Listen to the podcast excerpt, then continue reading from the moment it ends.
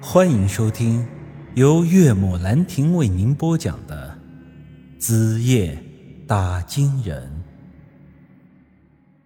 唉，你说的没错。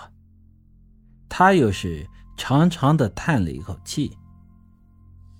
其实，你媳妇的忠告是对的。耗子君有他的势力范围。你们一家只要远远的离开，就可以躲过这一劫。他们不会费力气去找你，因为有这个功夫的话，他们完全可以换个人。我很是不解的说道：“说，既然如此的话，你为什么还这样做？”他神情严肃的说道：“你可以离开，但我却不能，因为我是一个打金人。”守护这里是我的职责，对我来说，他们要害的人就算不是你，我也依然会全力以赴。娃，这事儿叔的确是有些自私的，我想让你帮我，所以并没有告诉你可以逃跑这件事儿。现在你既然已经知道了，叔也不会强迫你。你要是想好了，就带着家里人快走吧。现在都还来得及。我没有再回他的话，只是缓缓地走出了他的家。走在村里的大路上，我的思绪变得更加的活跃了起来。对于大山叔的大仁大义之举，我愿意为他竖大拇指。但是我陈宇就是一个普通人，退一万步讲，我就是不要自己的命，那也得为家里人着想。我有爹有妈，有三个成了家的姐姐，甚至还已经有了小外甥。这一大家子加起来足有十几口人，我不能拿他们的命去开玩笑。所以最后我还是做了决定，走吧。现如今唯有我那四姐，我实在是没有办法，就当我这个做弟弟的欠她的。我下辈子做牛做马。再来还吧。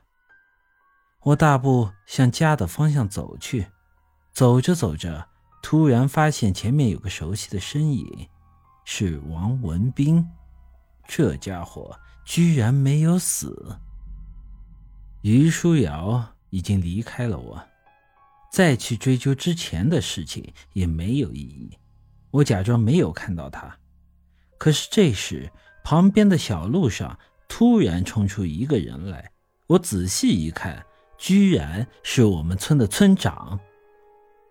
他一拳打在了王文斌的脸上，直接把王文斌打翻在地。你个丧尽天良的狗东西，老子今天就是要弄死你！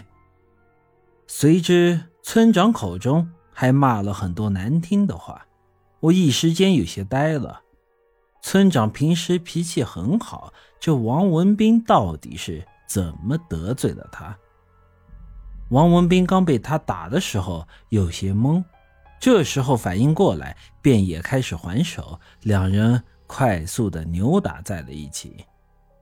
村长上了年纪，自然不是王文斌的对手，很快便吃了瘪。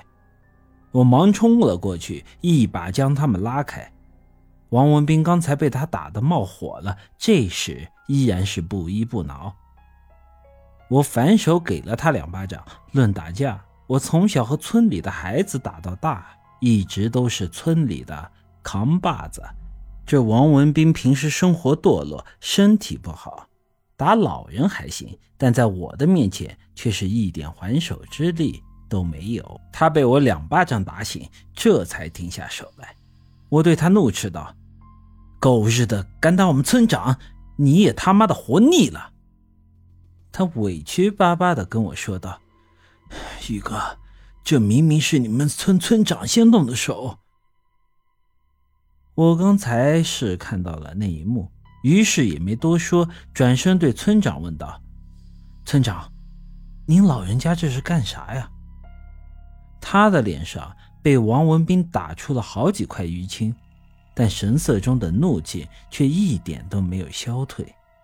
他一边喘着粗气，一边小声地跟我说话。我听到他的声音中还有些许的哽咽。这，这狗东西，把我那刚满月的外孙给害死了。原来昨天王文斌说我们村长请他去看病是真的。这家伙到了村长家之后，见那孩子有些发烧，就开了一副治伤寒感冒的药。这家伙虽然是庸医，但也略懂得一些医理。他知道小孩子的身体弱，所以还把那药刻意的降低了剂量。开完药之后，他告诉村长，把药早中晚各煎半碗给孩子服下，用不了一天。就能退烧了。谁知道这孩子根本不是普通的感冒发烧，而是得了急性脑膜炎，由此被耽误了治疗。今早四点咽了气。